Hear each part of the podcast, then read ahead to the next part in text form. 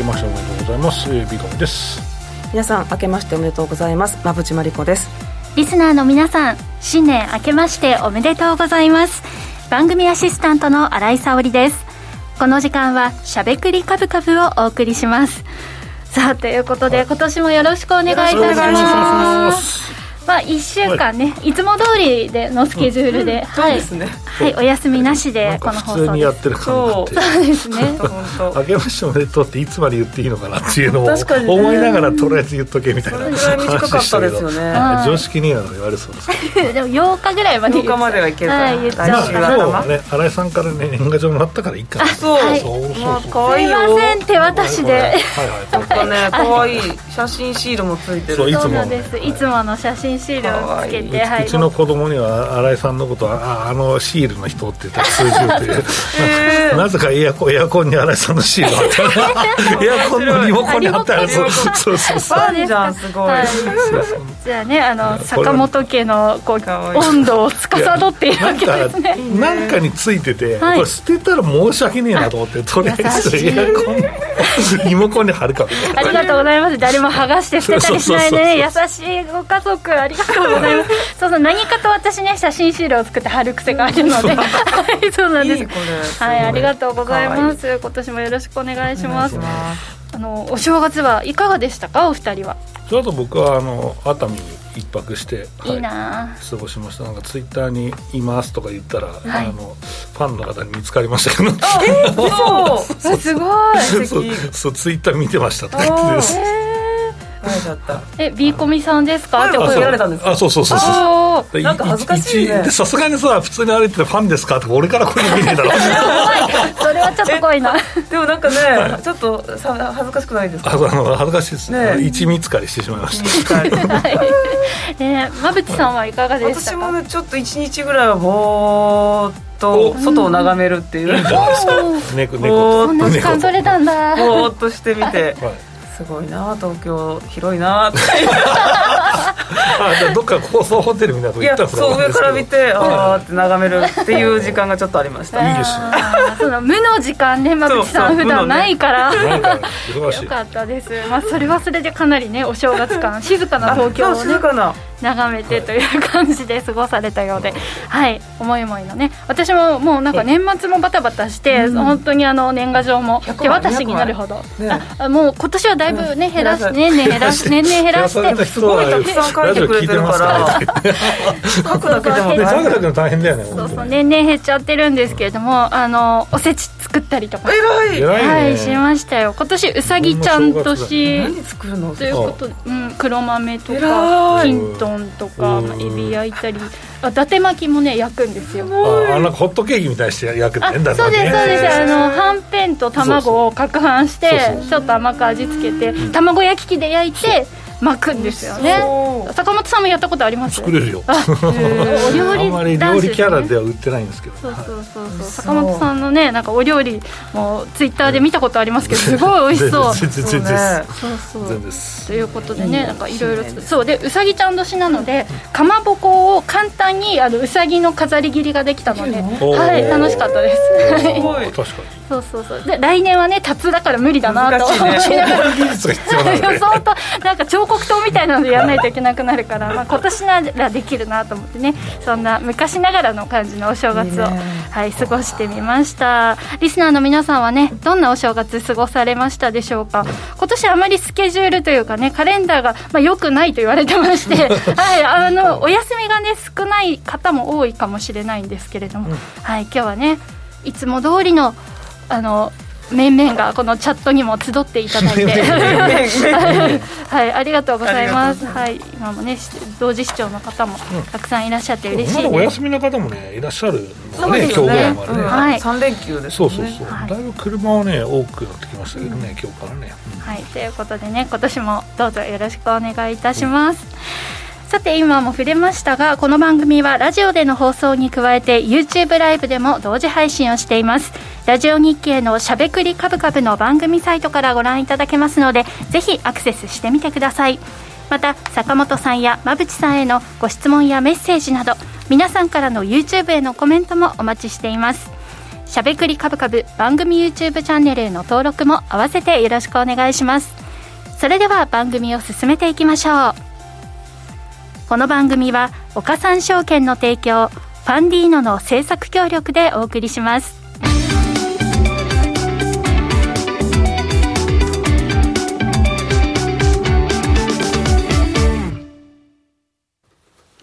ここからは坂本さん、馬淵さんのお二人に足元の相場環境と今後の展望について伺っていきたいと思います。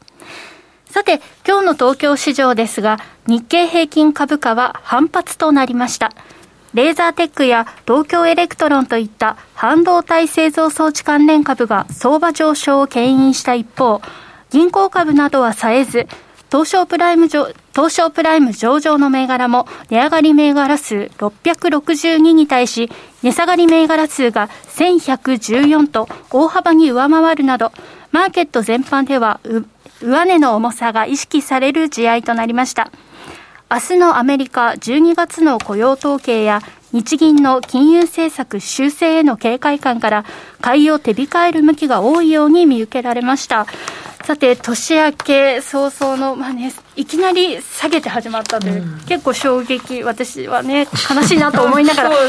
だったんですけれども、はい、そのあたりのまあ振り返りも含めて。はい、この新井君の原稿を読んでるのと自分の意見の区切れ目がいつもわからんっていうね。ちょっと自分のね 気持ちが入ってしまいがち。どどこから区切れなんだと思いながら、はい、そのあたりも注目いただければと思いますがはい。まあ、そうですね、はい、経済指標も経済指標からいきましょうかね、意外と。盛りだくさんなんでね、えっと、まあ今年の見通しもね、真央さん、ありますからね、はい、まあ、足元どうだっていう話よりは、こっちの方が逆にいいのかなと、はい、思いますので、はい、まあ、内さんの資料中心にいきたいと思います。お願いします。じゃまず、今年の見通し、簡単に結論と、それの理由と懸念点、3つに分けて、今日は資料を作ってきました。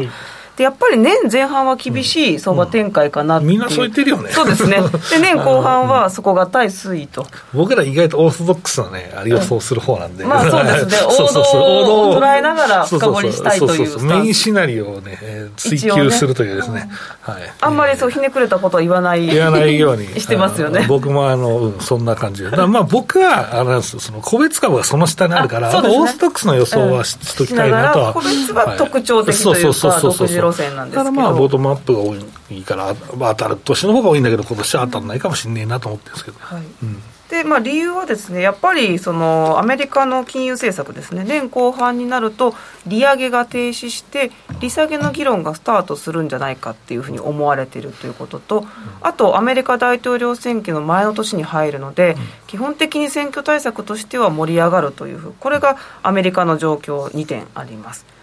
で一方、日本に目を移すと、企業業績は足元、今、堅調ですし、その割に日本株の割安感が強い、PER11 から12倍台ですので、まあ、割安感があるし、さらに今のところですけど、OECD にの経済成長見通しに関しては、日本がプラス成長というふうに、まあ、良い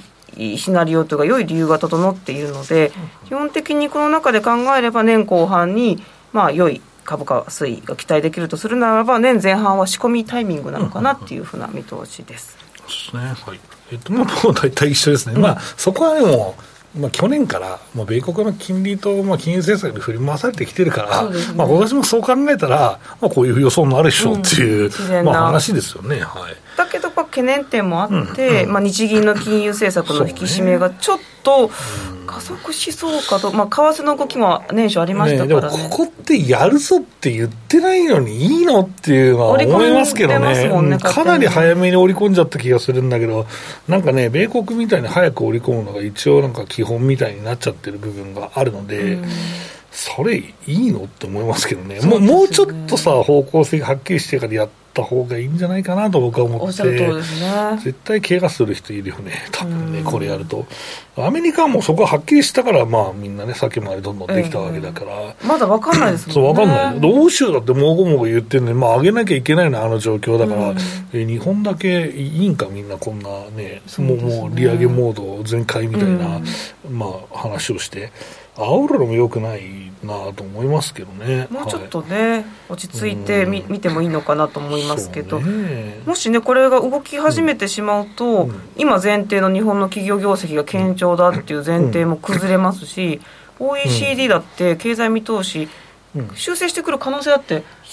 あ,、ありますよね。だからまあ為替が今ぐらいの水準だったらいや増益でいいんじゃない？そういうことですね。かなり安定しますからね。だからこれ120ぐらいでもまあまあ前と何の変わ、うん、何に変わったんですか？みたいな感じだし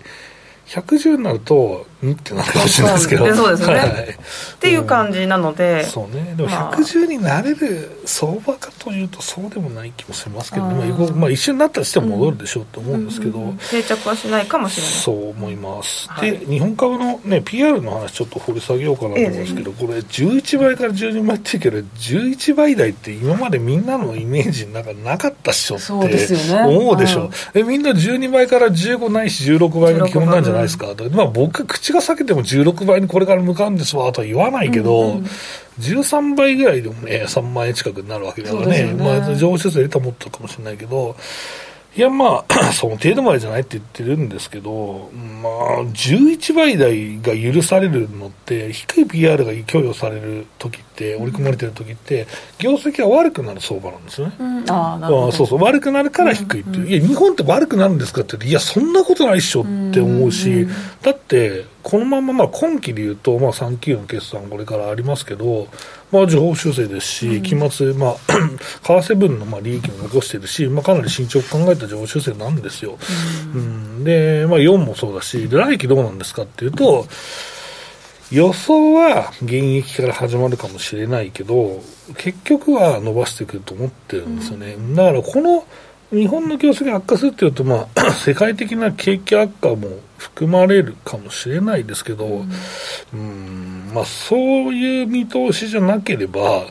うん、11倍台ってやっぱおかしいよねっていう、ね、まあ、12倍でもおかしいと思う、だ増益で最高益更新してんだから、ね、最高益更新してるときは2018年か18年3月期かは、更新してるときは16倍近くもなりましたからね、15、16倍もなって2万4500円だったんで、その時は。うん、だからここはね、ちょっと安すぎる部分はやっぱりあるよね、現役になるなら仕方ないよ、まあ、5%とか10%とかのね。うんだいぶじゃあ底辺を今張ってるっていう感じですけど。底辺を張ってる感じですね、ね。はい、これってだからやっぱりいずれ修正されるっていうスタンスでいいんですよね、もしこの基準が変わってしまうみたいなことが起きるわけではない、うん、そうですね。これが変わるのはやっぱ世界が勝手に崩れてってっていうのしか考えられないですよね。うん、よね。いや日本のやっぱり企業の収益状況って硬いし無駄を、ね、かなり削減できているっていうのも大きいですからね。それ、うん、世界が勝手に崩れていって、うん、日本がまあ業績とかもね、うん、このまままあ底堅い状態だったら、日本が見直されて、どんどん日本にお金が入ってくるっていうのは、それはね、その時の債券金利がまだ高かったら、とりあえず債券に突っ込むんじゃないっていう、まあ、ただ株にお金突っ込まなきゃいけないんだけど、いや、日本買うみたいな感じになるじゃないですか、そうそうそうじゃあ、どういう時に日本が買われるんですかって言うと、意外とこれ、難しいよね。みんなに余裕がある時じゃない。だから、イメージ、これちょっとすげえ語弊があるんだけど、僕のイメージは、はい、まあ皆さんも、えー、株式投資で結構儲かってる時は、意外と動く、進行いっとくよみたいな感じで進行いくじゃないですか。それで、なんか、えー、まあ基本は、その北米で投資なんだけど、で、なんかちょっと日本がいいらしいぞ、余裕あるから行っとくよみたいな、ずっとその歴史じゃねえかと僕は思ってるんだけど、ね、まあアベノミックスとかそのテーマがある時はね、いいけど、ない時に行くんだったら、そうじゃない？進行扱い。扱いいや そういう気持ちは言っとくみたいな、えー、だってカバーしてる人も意外と少ないし、まあね、日本もさ結構さ進行感カバーしてるあの人少ないじゃないですかともあるし、ね、まあ、あとはなんだ政策から話すんだったらえ岸田さんのその少子化の歴史的大転換みたいなものが、まあ、結局動いてくればですね、うんひょっとしたら、あの、日本もついにあの少子化にメスを入れたかみたいになって、うん、人口増えるから株上がってみたいな。そうなったらね、今日の動きとかそうですよね。そうそう、岸田さん神じゃねえかみたいになるんだけど、うん、まあ、どこまで踏み込んでね、えー、政策が打てるのかっていうのは、ちょっと心配だな、心配っていうか、まあ、懸念かなっていうところですかね。はい。ということで、うん、えー、経済指標の振り返りなどは後半の、はい、そうですね、まあ、年収の話をね、はい、はい、させていただきました、はい、ということで今年の見通しのお話いただきました、ここまでは坂本さん、馬淵さんのお二人に足元の相場環境と今後の展望について伺いました。続いてはこちらのコーナーです。坂本慎太郎の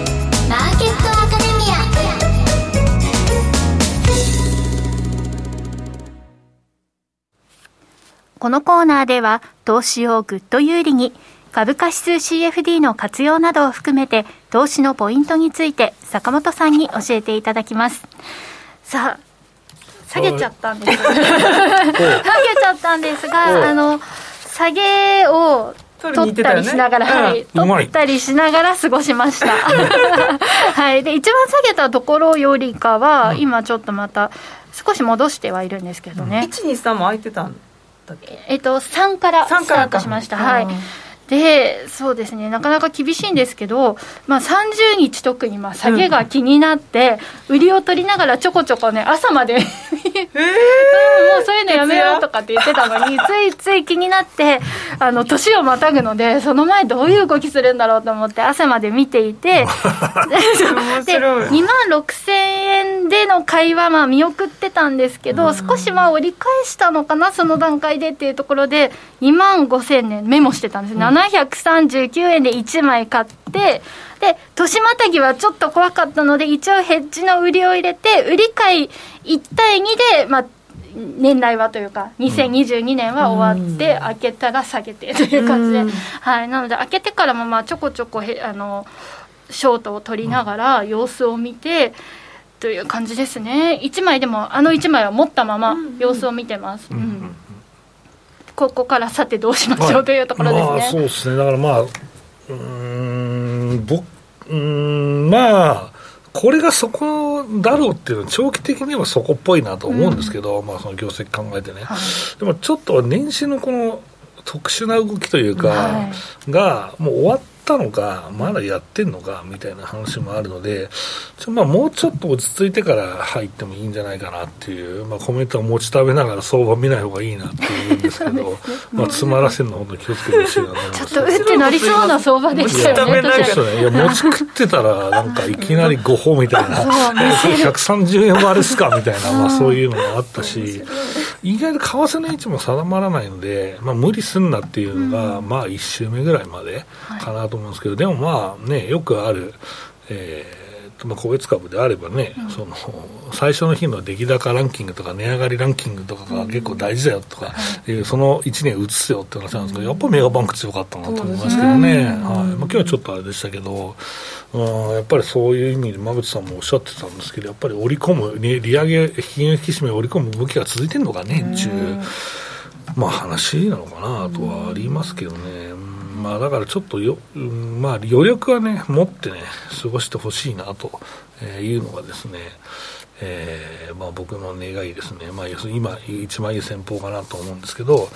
うん、難しい相場に突っ込んでいっても、意外と勝てないんで、うん、まあ、当然、全く入れるなってことはないけど、はい、まあ、あの損が今日できるぐらいのね、ポジションにしてほしいなと思ってますけどね、はいうん、コメントで、2万4000円割れは余裕でありそうという声が出てくるほど、ちょっと今ね、そういった向きになってますよね。PBR1 倍割れか、最高益で、うん、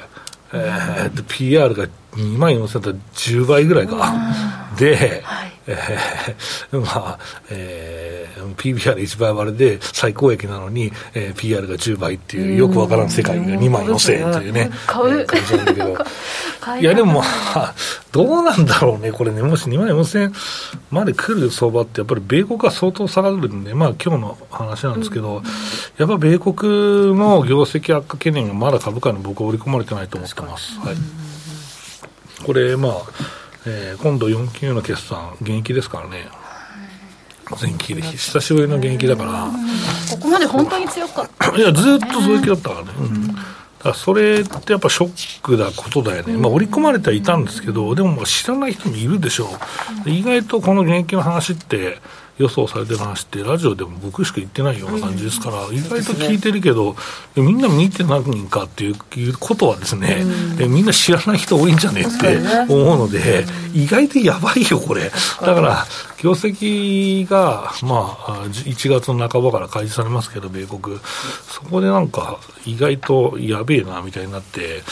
調整が進む可能性もないと言えないし、まあ、ナスダック粘ってたのに、いきなりそれをもう一回投げるかみたいな相場が来るかもしれないので、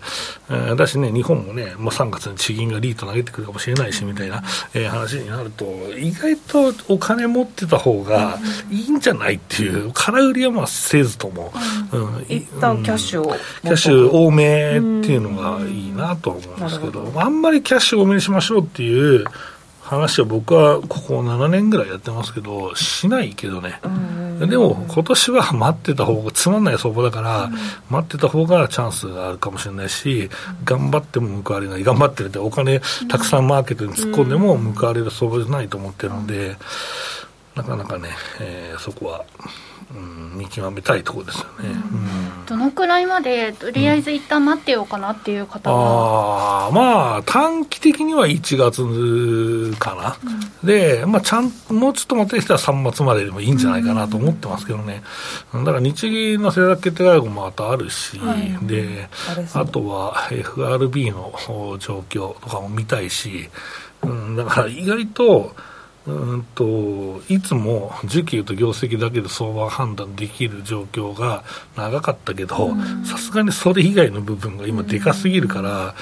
だから様子見っていうふうになってますけどね。うん。空 空振りするより見逃しかっていうけど、去年みんな1月ぐらいから、ね、4月ぐらいまで空売りしまくって全然打てなかったでしょ、多分、うん、打率ほぼ1割いかいきませんみたいなバッターだったんじゃないですかって思うんですけど、見逃してた方がいいよねっていうのが去年だったんで、うん、意外とシビアに見た方がいいかなと思ってますけどね。うん注目のね、日銀の、まあ、会合の日程なんですけど、馬淵さんの出していただいた資料をスクリーンショットしてみました。スクリーンショット。はい。はいはい。あ、今日持ってきてたはい、あの、先週ね、はい。えっと、スクリーンショットしとけよ。はい、スクショしたんですけど、次回が1月17日、18日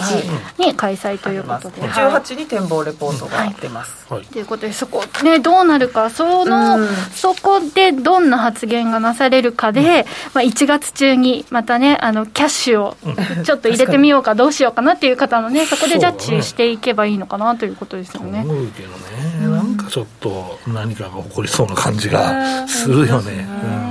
ちょっと嫌な空気で。まさか追加をしないと思うけど、そうそうそうそう。無風、一応今回は無風だと思ってるけど、てんてんてんみたいな、いや、そうそう、何もしなければいいのに、分かんない。からね、またお昼休み、ドキドキしてますそうそうそうそう。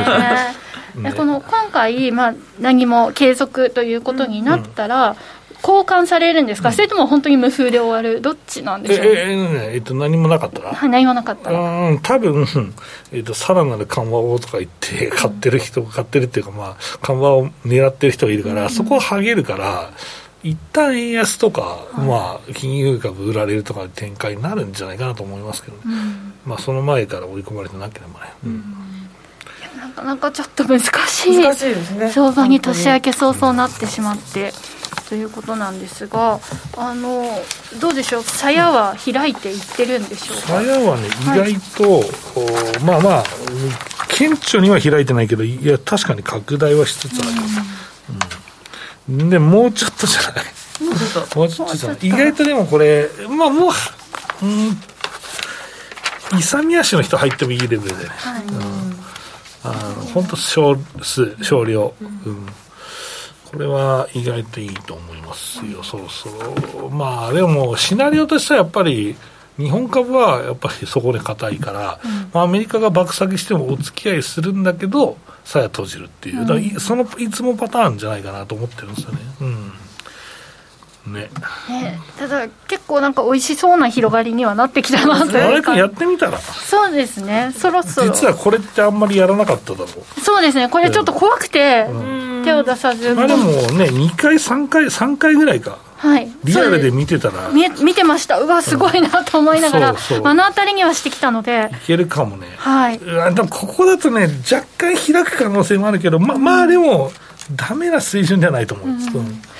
でずっと持ってるそれは、はい、もうずっと持ってたらだから配当もらえたりもするし、はい、そうそうそう。そうですね。あのおさらいなんですけど、はい、このペアトレード、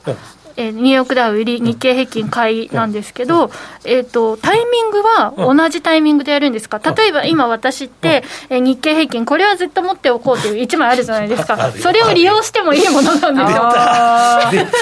すよ。尊敬したくない人のよくあるパターン。はい、よくあるパターンの質問なんですけど、それはいかがでしょうか？いや、新しく組んだ方がいいよ。うん、あの新しく組みなさい、これ。は。い、同金額で。はい。うん同じタイミングでこのペアトレードは組んでいった方がいいということですね。はい、どうしてもちょっとこれ活用しない あのできないものかと思ってしまったんですけど。分かる分かる、はい、そうしたいのは分かる、はい、まあそうするとでもさ、うん、意外と計算が難しくなるよね。ええ、そうですね。これはいつだっけな、みたいな、はい、ちょっとチャートを組み合わせて見れなくなってしまうので、では、えー、ペアトレードの場合はニューヨークダウの売りと日経平均の買いを同じタイミングで、はい、買いあ買い買いというかね入場するというのがいいということでおさらいを、はい、改めてしておきました、今ちょっとね、まあ、積極的にここ入ったらいいんじゃないかとはまだ坂本さんはおっしゃっていませんが、うん、そろそろいいのかなっていう、まあ、そろそろいいかなと思います、はい、タイミングになってきたとのことです、はい、だから証拠金に余裕を持たしてね、入ってくださいね、これはね。はい、いやペペアトレードね、あのここまでの3回、2回ぐらいね、取れている方、次いつかなって楽しみにしている方、多いと思いますので、そろそろかなって思って見てるのがね、これ、はい、サヤチャートっていうツールを使ってほしいなと思います。サヤチャート。確かまだあるのかな、あの岡さんオンラインにあったんですけど、はい。はい、すいません、なんかパッと思いつきで行って、調べてなくて申し訳ないってところですけど、チェックしておきます。うん、はい、ということで、岡さんオンラインのさやチャートですね、はい、はい、えー、活用しながら、坂本さんのね、このペアトレード戦略にね、気になる方は、乗ってみてもいいのかなというタイミングとのことです。いや私もちょっともうちょっと様子見てからにしようかな。どうしようかな、まあ、もう今にとっては吉日じゃねえか新年だからってむちゃくちゃ言ってちょっと適当じゃない。私に関してはちょっっと適当じゃないですか。いやいいんだよそれで。あるあるあるある。えっとねある、はい、えっとねチャートプラスさやチャートっていうのがあります、はい、岡さんオンライン岡さんオンラインのね、はい、これがねさやがねえー、見れるチャート。さやを教えてくれるんですか？あさやが見れるチャートですね。見れる見れるチャート。えっ、と、同時表示、さやさ、さや比が見れるというですね、えー、ものでございまして、えー、だからまあ僕がよくやってる日経金とニューヨークダウの、うんはい、えー、まあ僕のも引いたものは書いてるけど、それは両方指数が1個のチャートこう乗るから、開いてねみたいな感じで、えー、上下当ててね、荒井君見てくださいね。ちょっとこれ難しそうだな。いやいや、見やすいと思うよ、これ慣れれば多分。はい、だってこれ自分でエクセル作るのめんどくせえから、はい、やっぱりツールに頼るでしょ、やっぱり。うんね、便利なものは使って活用していきたいなと思います。ぜひぜひ。はい、ぜひ皆さんも私と一緒にペアトレード頑張ってみようかなということ方いらっしゃいましたらねあのどっかのタイミングで入ったら、えー、コメントで教えていただければと思います。以上坂本慎太郎のマーケットアカデミアでした。今投資家に人気の金融商品クリック株365をご存知ですか？クリック株365は日経225やニューヨークダウといった世界の代表的な株価指数をほぼ24時間、日本の祝日でも取引できる注目の金融商品です。さらに、現物の株式と同じように配当が受け取れることも人気の理由の一つです。人気のナスダック100も新登場。ますます盛り上がるクリック株365を岡さんオンラインで始めてみませんか？岡さんオンラインでは新たにクリック株365講座を開設されたお客様を対象に最大5万円のキャッシュバックを実施中です。詳細は番組ウェブサイトのバナーから。クリック株365なら岡さんオンライン。当社が取り扱う商品等には価格変動等により元本損失、元本超過損が生じる恐れがあります。投資にあたっては契約締結前交付書面等を必ずお読みください。金融商品取引業者、関東財務局長、金賞第53号、岡三証券株式会社。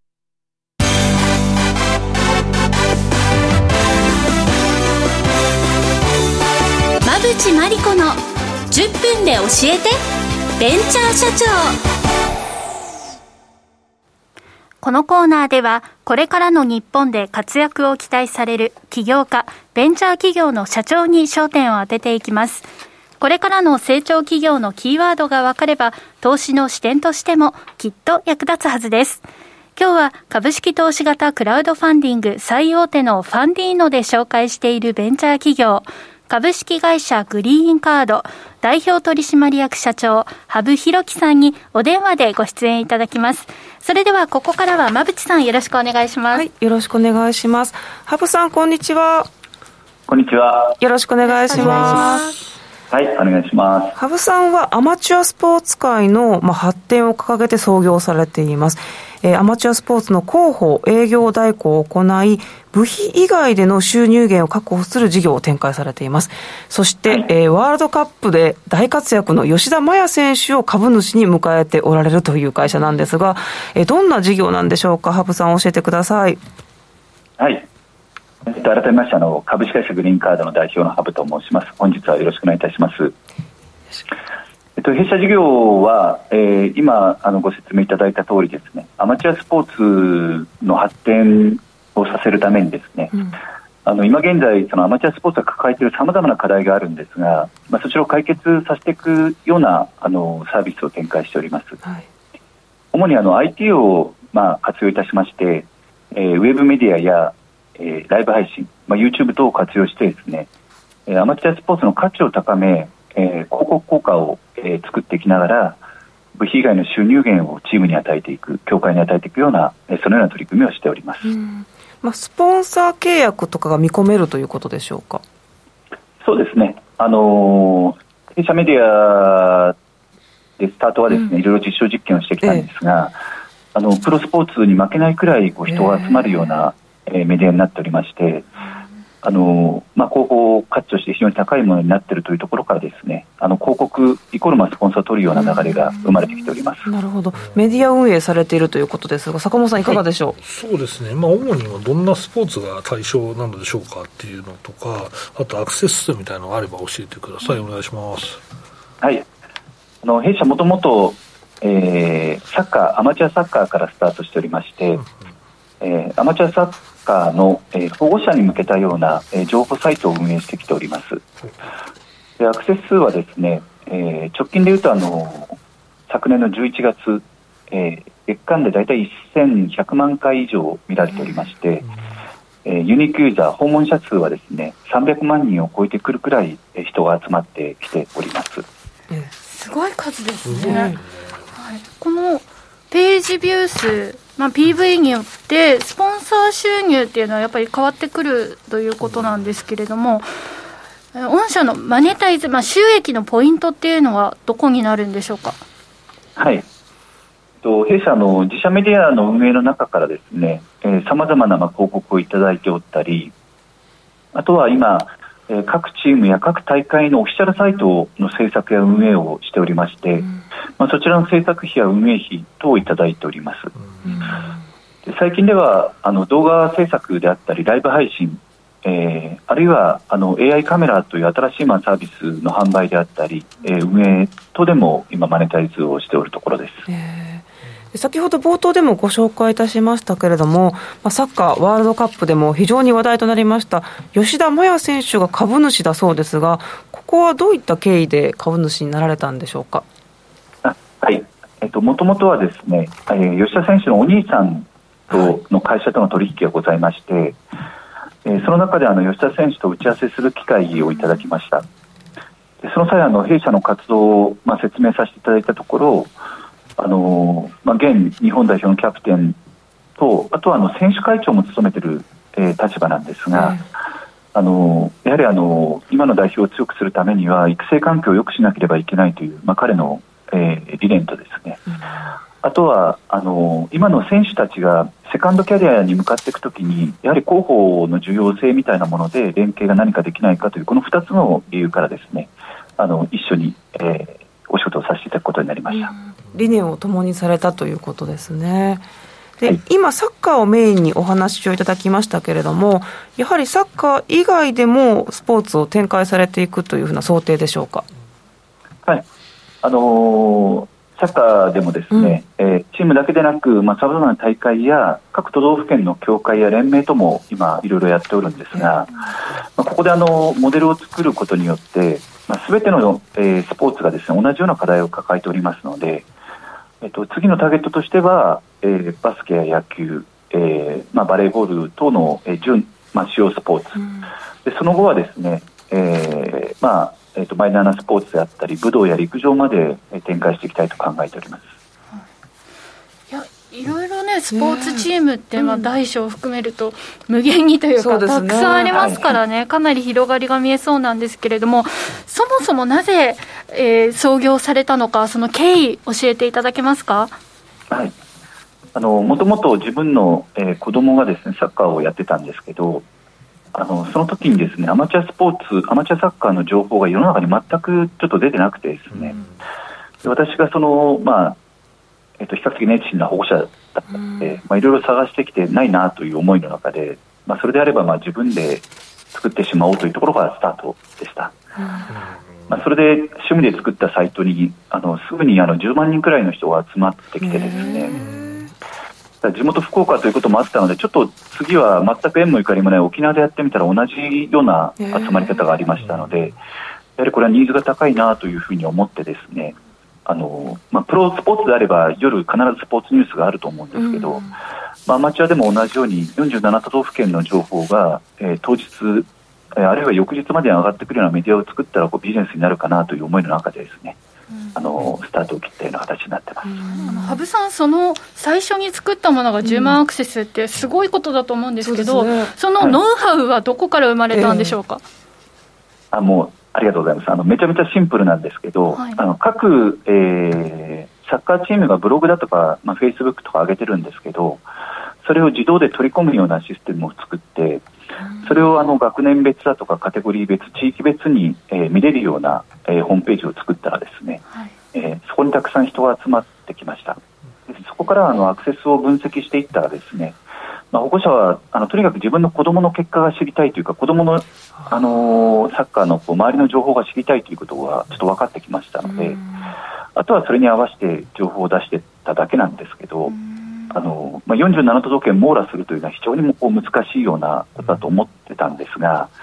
実はあの保護者各地域にいる保護者と LINE グループを作りながらですね情報提供をいただくような仕組みを作っていったら、やはり自分の子どもの情報を上げたいんでしょうね。すぐにこう提供していただくような流れができてですね、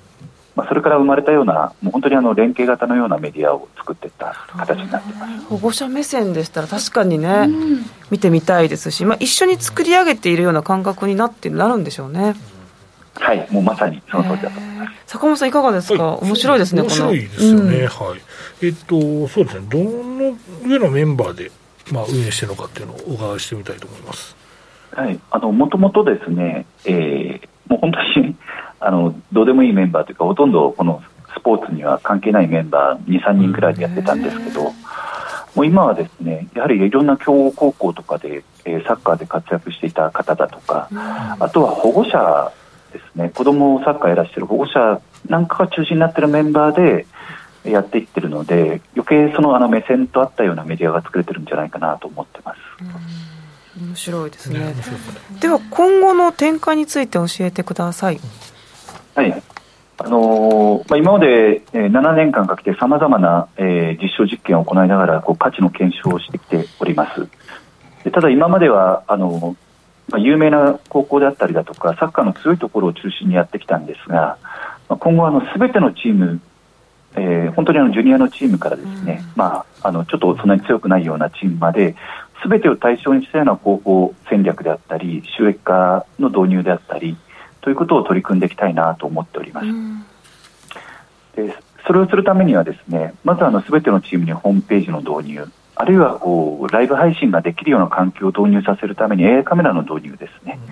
うん、えこの辺りを、えー、提供して、まあ、あの受けやすいような金額感で提供していきながら一緒に勉強していきながらあの、まあ、今後少子化に向けてだとかですねスポーツ離れもかなり顕著な状況ですので、それに対応できるようなこうチームのマネジメントに、えー、展開していきたいなと思っております。なるほど。テレビ局との協業とかも考えてらっしゃるんですか？あ、はい。あのすでに地元福岡や沖縄県でやっておるんですが、そうなんですね。例えばあの予選は全部インターネットで配信して、うん、決勝戦はテレビ局という流れを作ってみたり、テレビ局も今、もうウェブの世界にどんどん導入、進出し始めてきておりまして、えー、そのコンテンツの一つとして、えー、弊社と共同で、えー、いろいろ、えー、作成していったり、あるいはテレビ局の CM スポンサーに対してリーチを、えー、高めるために、まあ、弊社のメディアとの連携であったり、うん、ライブ配信との連携を図っているような、まあ、そのような取り組みを行っております。なるほど保護者の方ねあの羽生さんも保護者目線というところから生まれた、うんね、実体験に基づいたニーズでそれに沿って展開しているからこれは全国のねあのスポーツをやってるお子さんを持つ保護者の方はこう見ていて嬉しい、ね、うん、プラットフォームですよね、うん、まあ、再現性があるということですね。はい、そうだと思います。はいということで、今後ね、いろんなスポーツにも広がっていくということで、ええ、はい、皆さんの、リスナーの皆さんの目に触れる機会も多くなっていくのではないでしょうか。今後も楽しみにしております。ということで、ここまで羽生さん、素敵なお話をありがとうございました。ありがとうございました。ありがとうございました。ここまでは、馬淵真理子の10分で教えてベンチャー社長でした。次回もお楽しみに。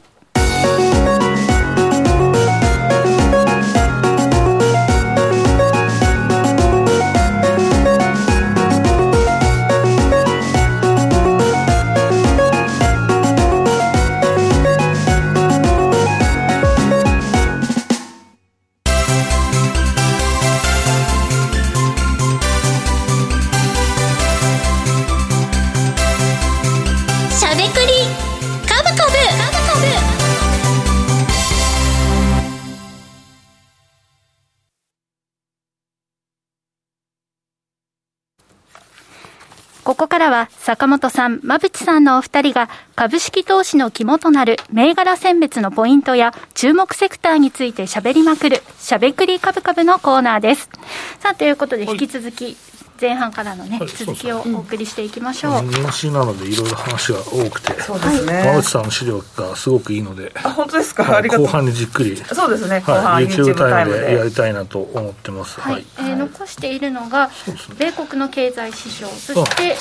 えー、国内の経済ニュースですね。そうですね。そうさらっと。はい。そしてえと別のこの年間パフォーマンスそうだからあれでしょう。明日僕あのラジオお休みだから、はい、だから年始銘柄の話できないからここでやろう。やってしまいましょう。やろうやろう。はい、来年もういいやるこれ。それでもいいし、まああれか。まずは経済指標の話をしてから、YouTube タイムで今年のエト銘柄の話とかしたいと思います。はい、あ気になりますね、うん、はい、では経済指標の振り返りをお願いします、はいえーと、アメリカは ISM の製造業の景況感指数が出ています。これは結果が2か月連続で節目の50を割れているので、このあたりもちょっと市況の悪化につながっているようではあります。一方、まあ、雇用の動向調査ですね、えー、雇用統計の手前に出てくる調査の内容を見てみると、まあ、少し減少はしているんですけれども、予想は上回るような結果になっていますし、求人率も6.4と、まあ、高い水準で推移しているので、雇用の状況は依然良いというふうな感じで、えー、市況は、えー、景況感は少し悪いですけれども、雇用は強いという、こんな内容になっています。はいであと FRB のあ FOMC の議事録ですかね、はい、ここですよね、これがちょっと出てきて、まあ、うん、これをまた織り込むのかっていう感じですけれども、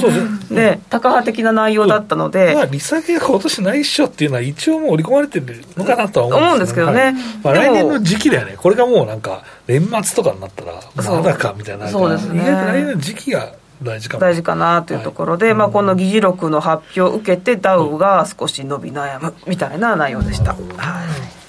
では続いて、はい、日本ですね、はい、日本は3日にねドルがい。きなり129円をつけて皆さん驚かれたと思いますけど、いや行くかみたいな。意外と正月休みって動くんだよ、売り込まれますよね。毎回動くから。商いの中。来た来たやっぱり。来た来たって感じでした、みたいなそういうあれですよね。そうですね、はい、でまあ理由付けとして、やっぱり日銀がさらに動くんじゃないかっていうところがあってこの流れを受けて大発会に入ったので、うん、大発会は一時400円の下落というふうな内容でしたびっくくりニュース的なねよくあるね。そうですね。びっくりニュースでしたね、はい、お餅をむせるね。むせる。えって感じで、はい。まあ、びっくりニュースもさ見てるといろんな人がやってるけど、はい、ウクライナ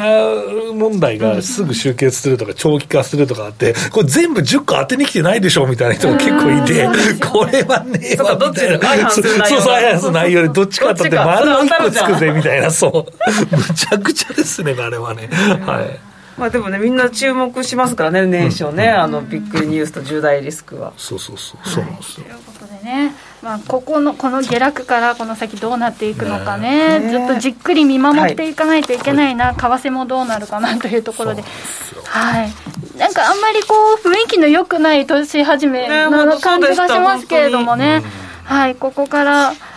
どうしましょう、坂本さん、年度内。年度内。年度内。3万円の話？大丈夫じゃないですか？いやまあでもまあでも業績はいいから本当に行くのいや PR がここまで低下するような状況で追い込まれると思わんかった。普通にさ、ね、まあまあまだね一応そこは業績は何も変わってないから3万動かすっていうのは、うん、まあボトムアップなんでトップダウンだったらこれ変えなきゃいけないけど、ボトムアップは何も変わってないからだからまあそのままじゃないっていう、うん、話だけどうんじゃあ PR 一桁までいくんかみたいな話だよねこれねこのまま言ったらね。あれだ9倍いや9倍台って信じられない。そうそうそう。だからまあね普通だったら最高益だし10%以上伸びてるんだから、普通は PR が拡大するはずなんだけどね、うんまあ、みんなボトムアップ無視でマクロでもの考えすぎなんだよねっていう話になっちゃうからねこれは、うん、残念だけど。まあでもこれで結構動き当たってきてたから、うん、まあちょうど外れる時はここで来るのかみたいなちょっと異常だけどね、まあ、まだまだ別にねあの何回も言うけどボトムアップだから、うん、まあそれをすぐ変えなくていいと思ってるけどさ、はい、私はもうちょっとこうなんかね3万円までいかなくてもそれに近いところまで戻すの、えなんか2920ぐらいまでいったでしょ、うん、それを祈りたいなという9200円までいったんだ、うん、はい、行きたいなと思っております。はい以上、しゃべくりカブカブでした。え、さか、え、気になる坂本さんと馬淵さんの注目銘柄なんですが、この後の YouTube 限定、はい、ごめんなさい、限定配信で解説いただきたいと思います。ちょっと気持ちが前向きにね、前のめりになってしまいました。以上、しゃべくりカブカブでした。時刻は午後5時16分を回っています。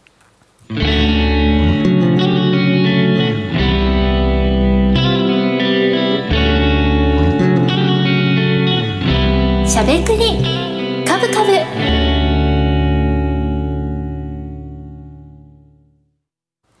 この番組は岡三証券の提供ファンディーノの制作協力でお送りしました。株式 FX をはじめ不動産クラウドファンディングなど投資商品はすべて元本が保証されるものではなくリスクを伴うものです。投資の最終決定はご自身の判断で行ってください。さあということで年始1回目のしゃべくりカブカブでしたがあっという間ですねやっぱりね。でもはいあっという間に、まあ、後半はとりあえずあ YouTube タイムはですね、はい、うさぎ年銘柄の話を、ね、したいと思います、ね、気になります、はい、はい、そしてね、えー、年始めお二人から一銘柄ずつ上げていただいてますのでね。はい、はいいやコメントも今日もね盛り上がりました。ありがとうございました。お休みの方いらっしゃるんでしょうかね。はい今年もうさぎ年もぴょんぴょんとね楽しくしゃべくりしてまいりたいと思いますので引き続きね皆さんリスナーの皆さんも元気に今年も過ごしていきたいなと思います。相場も元気になってくれてるといいんですけれども。はいそのあたりもね見守っていきたいと思います。私は3万円に近づくのを期待したいです。期待を継続したいと思いますさて、しゃべくりかぶかぶ、ラジオの前の皆さんとはそろそろお別れのお時間です。また来週お耳にかかりましょう。この後は YouTube ライブでの延長配信です。引き続きお楽しみください。